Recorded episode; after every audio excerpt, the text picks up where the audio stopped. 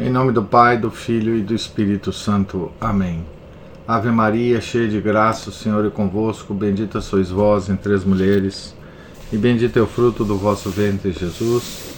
Santa Maria, Mãe de Deus, rogai por nós, pecadores, agora e na hora de nossa morte. Amém. São Felipe Neri, rogai por nós. Nossa Senhora de Fátima, rogai por nós. Em nome do Pai, do Filho e do Espírito Santo. Amém. Bom dia a todos. É, nós estamos aqui na página 222 da biografia do Padre Joseph Rosner sobre Paulo de Tarso. Nós estamos na segunda viagem, no meio da segunda viagem, e agora acompanhamos a Paulo de Tessalônica a Bereia, cidade que ele vai seguir depois de estar em, em Tessalônica. Aqui tem as referências usuais que o padre Rosner faz, né? Atos capítulo 17, versículos 5 até 15. 1 Tessalonicenses, capítulo 2, versículos de 1 a 12. E Filipenses, capítulo 4, versículo 16. Paulo não somente era um missionário, um conquistador, era também pastor de almas. Sabia fortificar e conservar o terreno que conquistara para o Senhor, sem buscar êxitos brilhantes e rápidos. Como missionário, bem se pode compará-lo a um sábio arquiteto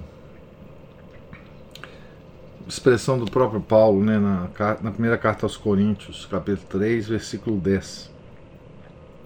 Como pastor de almas, porém assemelha-se antes a um pai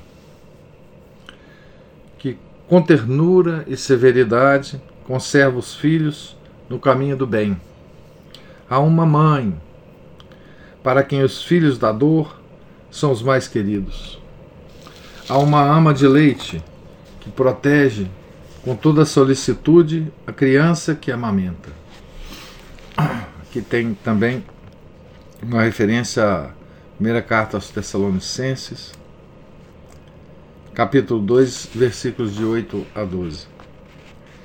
Segundo indica a primeira epístola aos Tessalonicenses, capítulo 2, versículos de 1 a 12, os sermões na sinagoga parecem ter sido apenas a preparação e a propaganda para uma atividade formativa mais intensa, mais prolongada dos novos cristãos.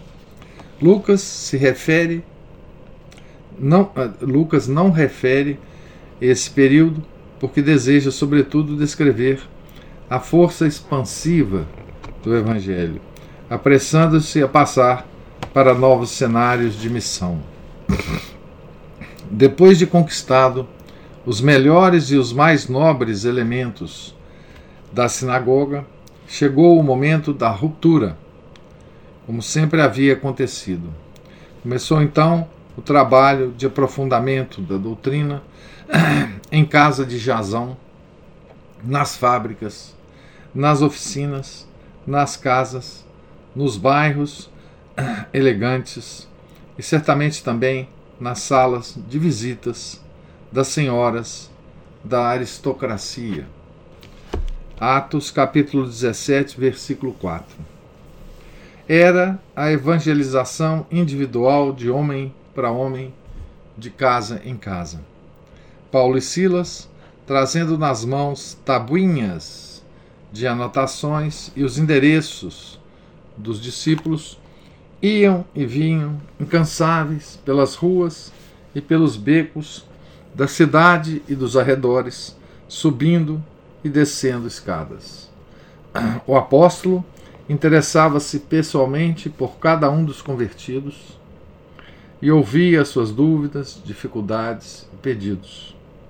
Com uma extraordinária simpatia, introduzia-se no coração de cada um e punha ao serviço de todos a sua espantosa força persuasiva, a sua encantadora amabilidade, a sua entrega absoluta.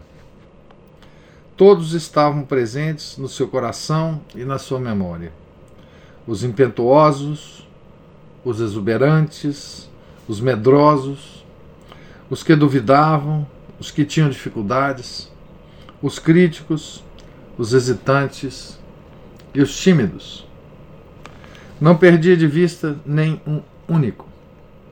Era uma escola maravilhosa para o jovem Timóteo, que assim pôde absorver o espírito e os métodos do seu grande mestre.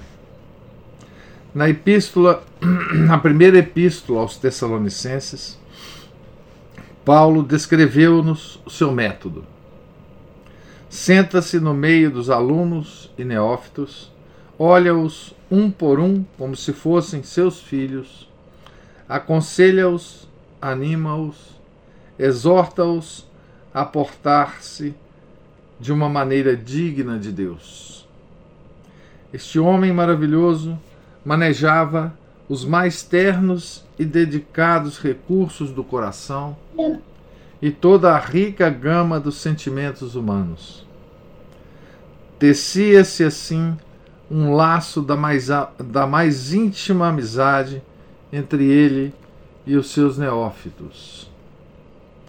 Essa ternura pessoal é uma das principais características do seu método apostólico. Não provinha do cálculo, nem obedecia à necessidade egoísta de estar rodeado de amigos. Era o desejo de trazer os fiéis para mais estreita intimidade com Cristo, como o padrinho que conduz a noiva ao encontro do esposo. Para o apóstolo, o cristianismo não era uma doutrina abstrata, em relação puramente, uma relação puramente intelectual com Deus, mas sobretudo uma delicada e íntima união com o Senhor, alguma coisa de vivo e real, pela qual se deve estar disposto a sofrer e a morrer. Abre aspas. E tudo faço por amor do Evangelho, escrevia ele em 1 Coríntios 9, versículo 23. Devido ao seu caráter e modo de ser tão vincados, muitas vezes terá encontrado dificuldades para chegar até o miolo da personalidade de cada um, para além do envoltório tecido pela educação, pelo temperamento, pela hereditariedade e pelos condicionamentos nacionais do homem. Antes de mais nada, Paulo procurava em cada pessoa a sua faceta genuinamente humana, para trazer dela, para fazer dela a sua aliada. Abre aspas, fiz-me judeu com os judeus para ganhar os judeus com os que estão sob a lei. Fiz-me como se estivesse sob a lei, não estando eu sob a lei, para ganhar aqueles que estavam sob a lei. Com os que estavam sem lei, fiz-me como se estivesse sem lei, não estando eu sem lei, sem a lei de Deus, mas na lei de Cristo. Fiz-me fraco com os fracos, para ganhar os fracos. Fiz-me tudo para todos, para salvar a todos. 1 Coríntios 9, versículo 20. Essa, esses, essas, esses versículos aqui, esse versículo, né? Extraordinário, né? Porque dá um pouco a dimensão da, do apostolado, né, do, do de Paulo, da, de um pouco da estratégia do apostolado de Paulo. Né? E é uma característica de muitos santos, né? É, que tem esse, esse apostolado parecido com Paulo. Né? Essa ascética da afabilidade é uma expressão que está inclusive grifada aqui no livro, né? Esta ascética da afabilidade não provinha de um frio cálculo do qual está ausente o coração. Abre aspas, podendo, como apóstolos de Cristo, servos de algum peso, fizemos-nos pequenos entre vós, como a mãe que cerca de ternos cuida cuidados os seus filhos. Assim, amando-vos muito, desejávamos ansiosamente dar-vos não só o Evangelho de Deus, mas ainda as nossas próprias vidas, porquanto nos éreis muito queridos. Fecha aspas. 1 Tessalonicenses 1, versículo 8. Essa não é uma linguagem de um egoísta.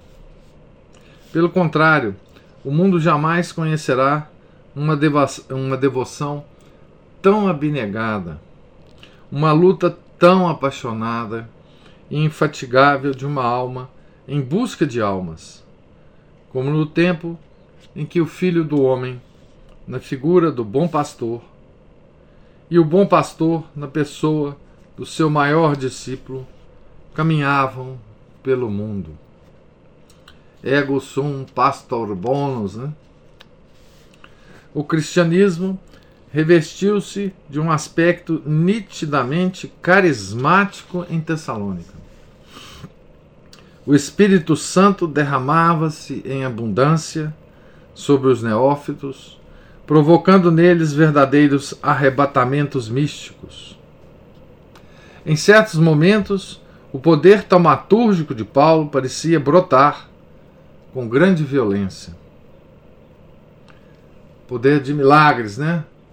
a, o, o, os atos eles também se calam em relação a muitos milagres né,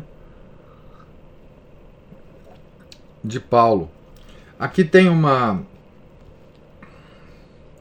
uma miniatura, uma, uma, um quadro em miniatura do século XV que mostra o Paulo é, em, em Tessalônica, né, é, pregando aqui aos Tessalonicenses. Paulo do, de um púlpito, né, que não, não devia existir, obviamente. Isso é só uma, uma coisa figurativa, né? E os, tela, e os Tessalonicenses lá embaixo escutando Paulo né, num, num campo, né? aqui num jardim, talvez. Ou...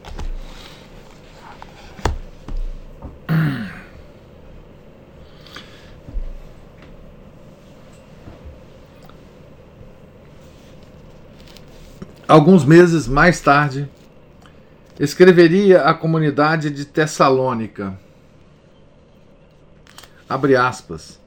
O nosso evangelho não vos foi pregado somente com palavras mas também com virtude e no Espírito Santo e em grande plenitude. 1 Tessalonicenses 1, versículo 5. Relembrava assim essas horas inesquecíveis de êxtase sagrado, quando a sua palavra inflamada de profeta sacudia todo o auditório e provocava lágrimas ardentes, ora de dor pelos pecados da vida passada, hora de piedade pelos sofrimentos do crucificado. Ou suscitava exclamações de alegria, ou ainda fazia um paralítico levantar-se subitamente caminhar, ou um possesso retirar-se curado depois de uma crise feroz.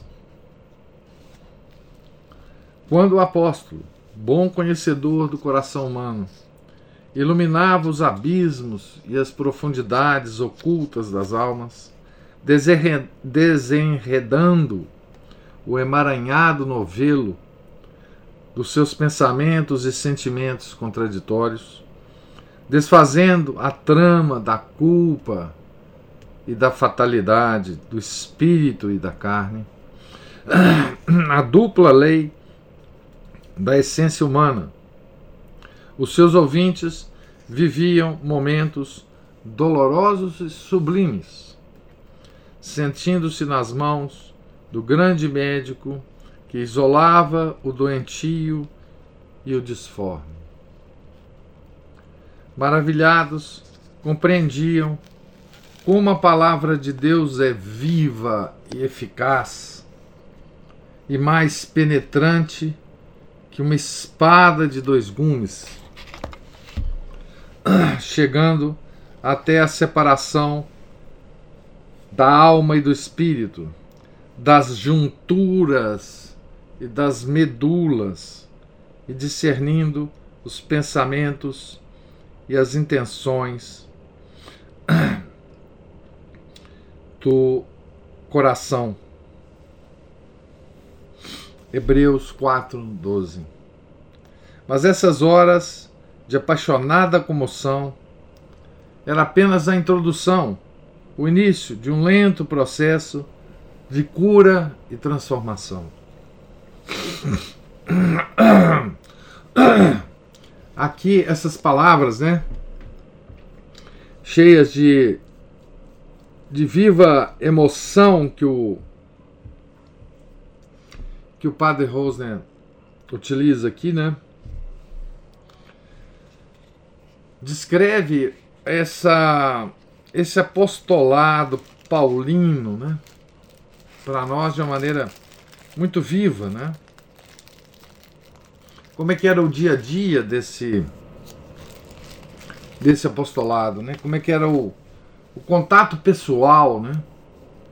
O, o contato pessoal de de Paulo com, com os convertidos, né? As, os momentos mais íntimos disso, né? O que acontecia com cada um daqueles que estava é, ouvindo Paulo né? na, na, pregando, né?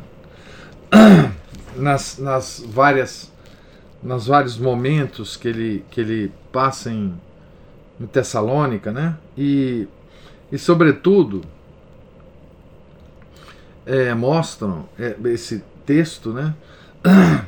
A admiração que Padre Rosner tem por Paulo, né? É, é um pouco é, justifica, né? Por que, que Padre Rosner escreveu esse livro, né? Afinal, com é, com admirado, né? ele era com com o apóstolo Paulo, né?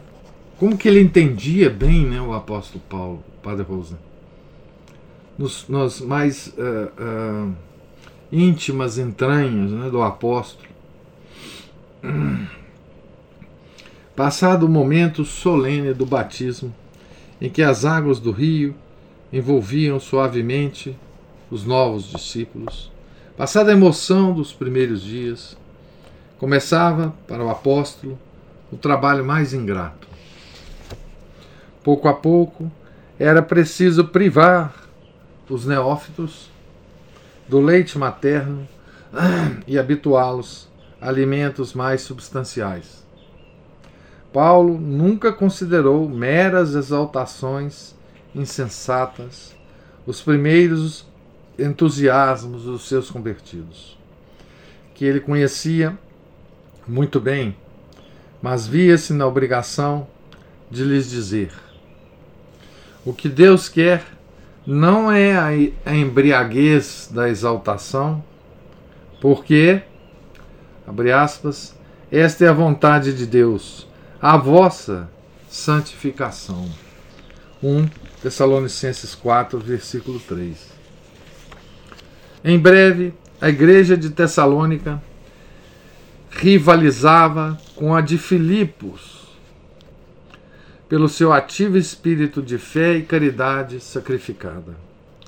Mas cada uma das comunidades fundadas por Paulo tinha suas características particulares. E a igreja de Tessalônica distinguiu-se pelo seu caráter escatológico, que muitos aqui vão gostar desse caráter. Aos Tessalonicenses, facilmente impressionáveis, emocionava-os, sobretudo, o mistério do fim do mundo. Por isso que as duas cartas de, aos Tessalonicenses é, falam sobre isso, né? São cartas mais escatológicas. Sentia-se então, por todo o império, a influência de uma espécie de psicose de fim de mundo. E ao que parece, nem mesmo o apóstolo escapou a essa obsessão.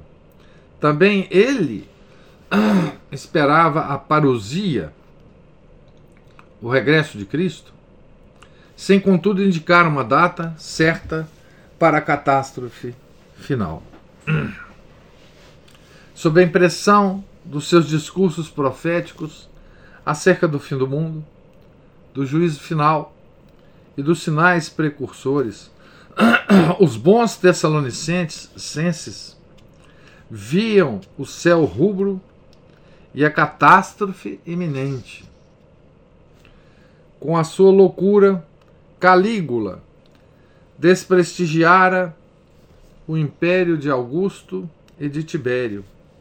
No reinado de Cláudio, mulheres perversas, como Messalina, Agripa e suas congêneres, tinham vivido no meio de todos os aviltamentos, ébrias de poder e de sangue.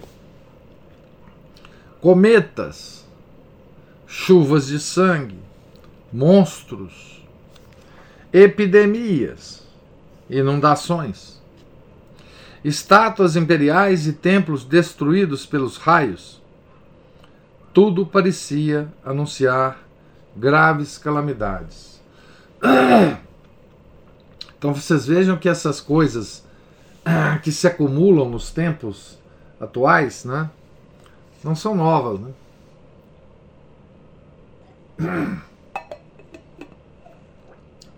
Gente, imagina você está sob o julgo é, universal de um Calígula. De um Calígula. É, e, e, e, e de mulheres poderosas, não é? Completamente descontroladas, né, perversas, devassas, né, ah, com sede de sangue, né, é, com poder sobre todo mundo. Né. Imagina, é, imagina isto com todas as as coisas naturais que acontecem no mundo, né? Ele fala aqui, né? Epidemias, cometas, eh, inundações, destruição de templos por raios, né?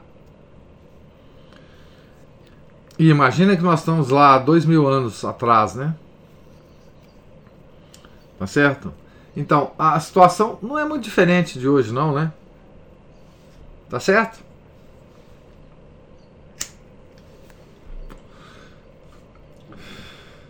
Nós temos a impressão de um poder global sobre nós, nós temos epidemia, nós temos templos destruídos, é? nós temos estudos científicos que mostram isso e aquilo. É? Enfim. E surgia a interrogação: Veja, esses sentimentos de final de mundo, eles não são novos e não vão parar. Tá certo? Não vão parar. É, é, baseados nos fatos, né? E, o Calígula, aqui, né? Aqui. Aqui nós temos o Calígula. Tá dizendo a. A Juliana. Mas esse que nós temos aqui, comparado com o outro, esse, esse é um anjinho que nós temos aqui, né? Então,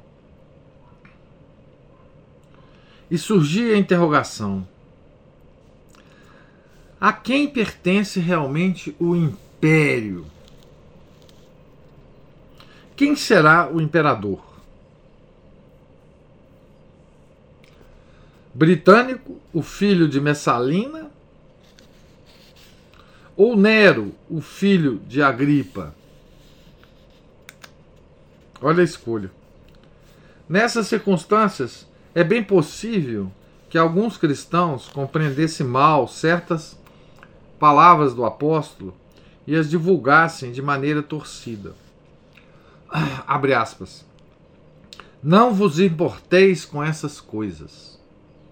Nós cristãos temos um império que está nos céus, que os filhos da terra chamem ao imperador seu Deus. Nós possuímos um Deus superior, um rei, a quem o Pai entregou o seu reino, e que é Jesus, nosso soberano e Senhor. Fecha aspas. Cristo Rei, né? Tais palavras constituíam uma arma perigosa nas mãos dos judeus, que de resto souberam utilizá-la. Sobre eles estava suspensa a espada de Damocles. Cláudio acabara de expulsá-los de Roma e a todo momento, os judeus, né? E a todo momento o decreto de expulsão podia abranger também as províncias. Tinham de desviar o ódio dos pagãos, concentrando-se sobre a cabeça de Paulo e dos cristãos. Com dinheiro judaico, prepararam alguns arruaceiros, homens maus, como conta Lucas textualmente, e fizeram-nos atravessar as ruas aos gritos de conspiração, traição. A esse grupo logo se vê juntar o refúgio de todos os bazares e tavernas. E lá foram em tumulto até a casa de Jazão. Então, por qual razão agora eles é, articulavam né, essa, essa perseguição ao, a Paulo? Né? Para ficar bem com o império, né? para ficar bem com o imperador, que já tinha expulsado os judeus ah, de Roma e ameaçava expulsá-los das províncias. Isso significava o seguinte: vou puxar saco de, do imperador Cláudio. Né? É, e vou, e vou então perseguir né, os cristãos. Pressentindo de longe o perigo, os cristãos esconderam Paulo e os dois amigos num lugar seguro, mas os manifestantes, decepcionados, arrastaram Jazão e outros irmãos e alguns outros irmãos para a Ágora, até a presença dos politarcas, onde os acusaram de alta traição. Abre aspas, estes que têm perturbado o mundo vieram até aqui e Jazão os recebeu. Todos eles são rebeldes aos decretos de César, dizendo que há um rei, que é Jesus. Então, aquela frase, né, do Cristo Rei, foi usada no sentido mais baixo, né? Mais equivocado. E que hoje tem moda, hein? Mas, desta vez, as autoridades, vigiadas por um procônsul romano, foram mais prudentes do que haviam sido em Filipos. Sabiam muito bem o que pensar do patriotismo daquela escumalha e dos seus chefes. E conheciam Jazão, cidadão pacífico e honesto. limitaram-se a exigir dele uma certa soma em, em dinheiro, como calção, e ordenaram-lhe que despedisse os estrangeiros o mais, o mais depressa possível. Nessa mesma noite, Paulo convocou os chefes da comunidade e os outros irmãos na casa de Jazão e deu-lhes as últimas instruções. Despediu-se afetuosamente de todos, agradecendo ao hospedeiro a sua nobre dedicação e fidelidade. Constituía um grande sacrifício para ele ter de deixar assim essa florescente comunidade, e não o enganava o pressentimento de que se aproximavam dias muito duros para os neófitos, sobretudo para o nobre Jazão. Sempre que a igreja de Tessalônica for mencionada no Novo Testamento, daqui por diante, ouviremos falar de perseguições e tribulações. Um, um Tessal... Tessalonicenses 2, 14, 2 Tessalonicenses 1, 4. Nessa altura, Paulo pensava poder regressar em breve mas a oportunidade não se apresentou. Passaram-se oito anos antes de tornar a ver os amigos de Tessalônica, e quando os visitou, não teve nenhum momento de descanso, vendo-se obrigado a fugir de uma casa para outra. Abre aspas, no exterior, combates, no interior, temores. Fecha aspas. Escrevia mais tarde. 2 Coríntios 7, versículo 5. Mas essas constantes perseguições só uniram ainda mais a comunidade e mantiveram vivo o seu zelo. Nenhuma outra igreja foi tão elogiada pelo apóstolo pela sua paciência, fidelidade e sincera fraternidade. 2 Tessalonicenses 1, versículo 4. A igreja de Tessalônica deu-lhe, além disso, dois fiéis colaboradores. Segundo, que viria a ser o seu companheiro na derradeira viagem, e Aristarco, que partilhou do seu primeiro cativeiro em Roma. Aqui as referências a esses dois, né? Atos 20, versículo 4 Atos 27, versículo 2, Colossenses 4, versículo 10 e Filipenses. Não, aqui eu não sei o que, que é isso, não. Essa referência aqui. FLM 24. Não sei o que é essa referência que o padre dá aqui, infelizmente. A Filemon ah, talvez Filemon, né? 24? Não sei. Bom, pois veremos isso aqui. Deve ter sido em princípios do ano 51 que Paulo e seus dois companheiros tiveram de abandonar a cidade. Então estamos aí há quase 20 anos, né? Da crucificação. Protegidos pela noite, avançaram ao longo do golfo, com o caminho iluminado pelas lanternas dos mastros dos navios e dos inúmeros barcos de pesca.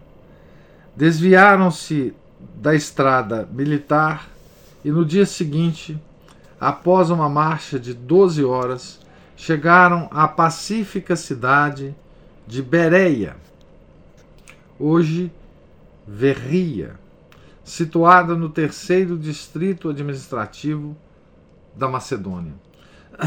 Nessa pequena cidade de montanha, apoiada pitorescamente no sopé do Olimpo, depois eu vou mostrar um mapinha aqui.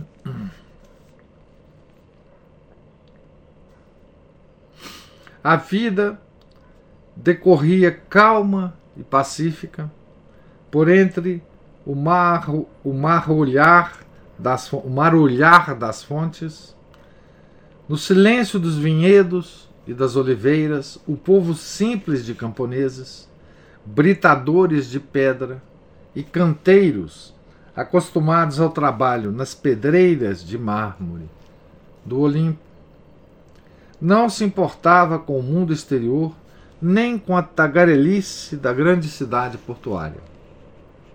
Aqui, neste tranquilo refúgio, Paulo pretendia apenas aguardar que a tempestade se acalmasse em Tessalônica. Uma e duas vezes, conforme diz, tentou regressar, mas as maquinações dos judeus impediram-no de fazê-lo. 1 Tessalonicenses 2, versículo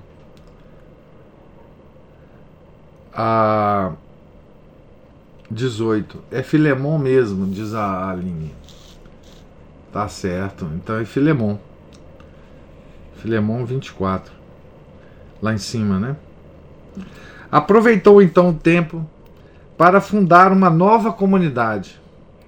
Também em Bereia havia uma pequena colônia de judeus com a sua sinagoga.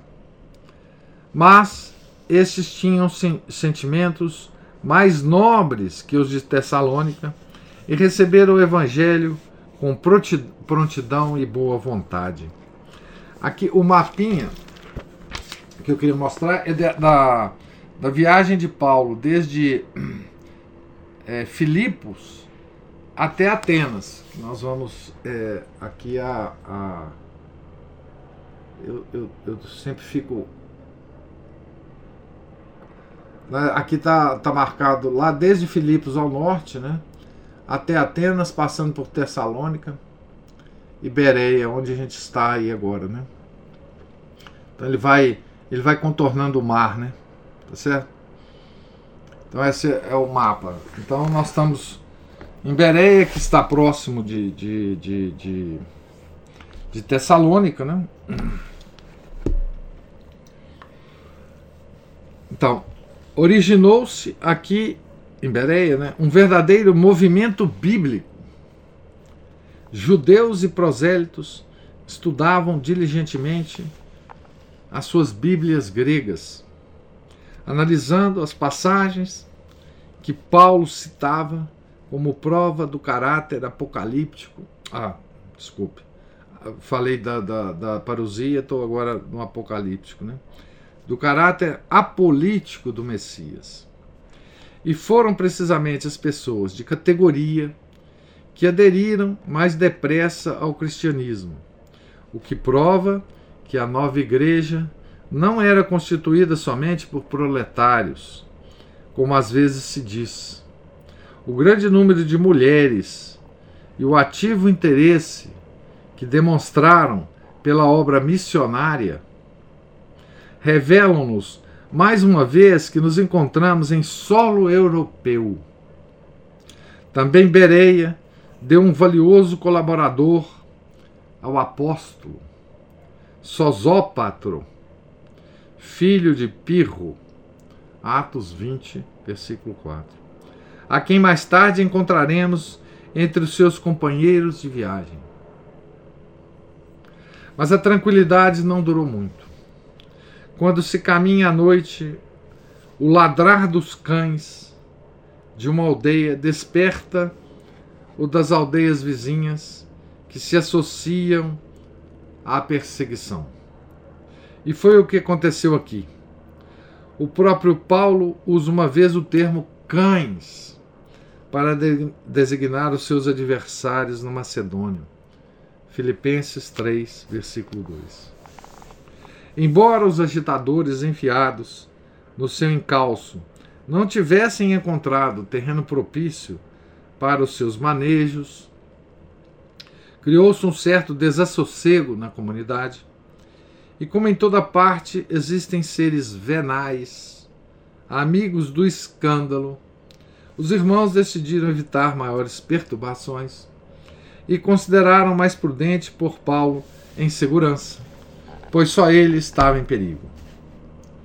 Mais uma vez, a atividade do apóstolo termina em fuga. Decidiu então abandonar a Macedônia e dirigir-se a um lugar onde o ódio dos inimigos não o pudessem seguir com tanta facilidade. O Códice de Beze, uma das fontes do, das Escrituras, né, diz, abre aspas, Paulo evitou a Tessália, pois fora impedido de lá pregar, fecha aspas. E uma tradução local o confirma. Alguns autores pensam que o, que o apóstolo sofreu na própria Bereia, ou então durante a jornada de cerca de 50 quilômetros que teve de enfrentar até chegar à, cidade portuária de Dio, algum dos seus frequentes ataques de malária ou um colapso nervoso. É possível que seja verdade, dada a sua extenuante vida nômade, pois, caso contrário, não se explica que os seus companheiros, que deviam apenas acompanhá-lo até o mar, não regressassem, antes permanecessem junto dele e o conduzissem até Atenas. Paulo deixava em Bereia uma parte do seu coração. Silas e Timóteo então ele deixou Silas e Timóteo e seguiu sozinho. Né? Sacrificava em benefício da comunidade recém-fundada as suas afeições mais íntimas, porque a jovem igreja tinha necessidade deles.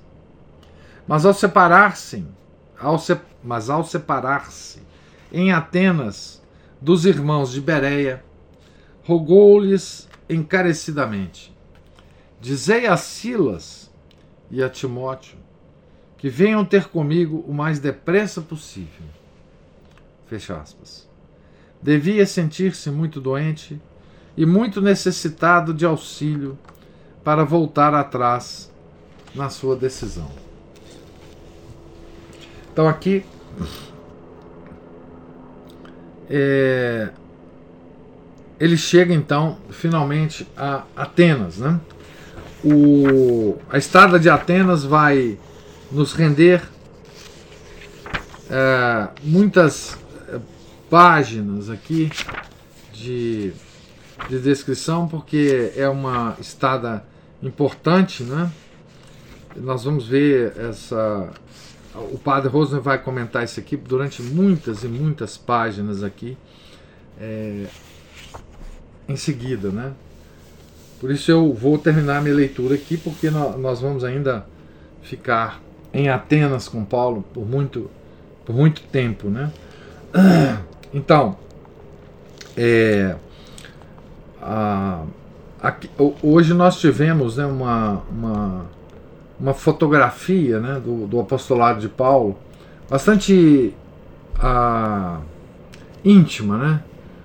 A, bastante humana desse apostolado, né? Que a gente, de novo, né? A gente vê a descrição desse apostolado nos Atos, né? E a gente não, não tem a noção dessa, desse calor humano, né? É, porque Lucas não estava preocupado é, com isso ao, ao escrever os Atos, né? É, mas aqui o Padre Rosen é, nos, nos relembra, né? o que não deve ter sido esse extraordinário apostolado né, aos gentios.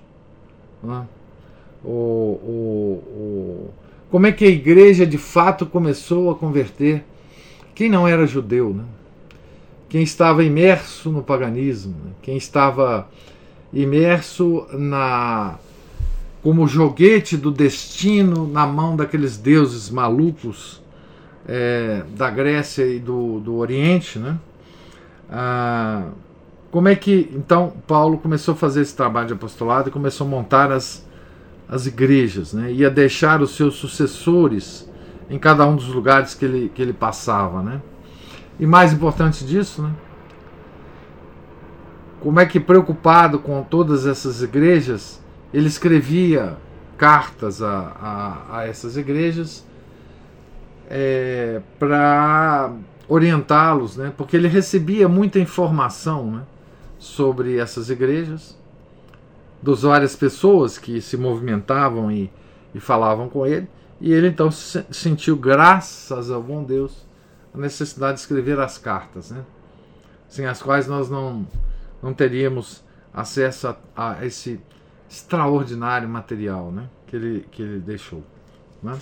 Então, então nós vamos parar em Atenas agora, estou na página 229.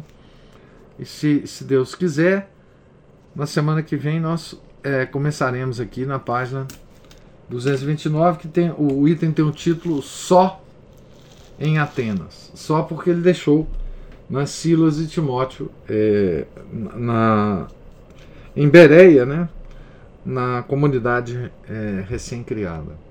Eu pergunto a você se há alguma é, observação, alguma pergunta?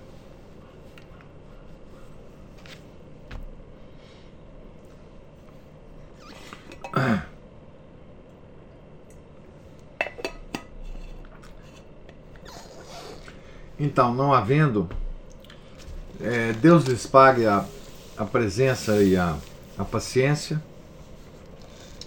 É, tenham todos um santo dia, um santo final de semana. E se Deus quiser, na segunda nós estaremos aqui para continuar a leitura do livro, tá certo? Em nome do Pai, do Filho e do Espírito Santo. Amém. Ave Maria, cheia de graça, o Senhor é convosco. Bendita sois vós entre as mulheres, e bendito é o fruto do vosso ventre, Jesus. Santa Maria, Mãe de Deus, rogai por nós, pecadores, agora e na hora de nossa morte. Amém. São Felipe Neri, rogai por nós. Nossa Senhora de Fátima, rogai por nós. Em nome do Pai, do Filho e do Espírito Santo. Amém.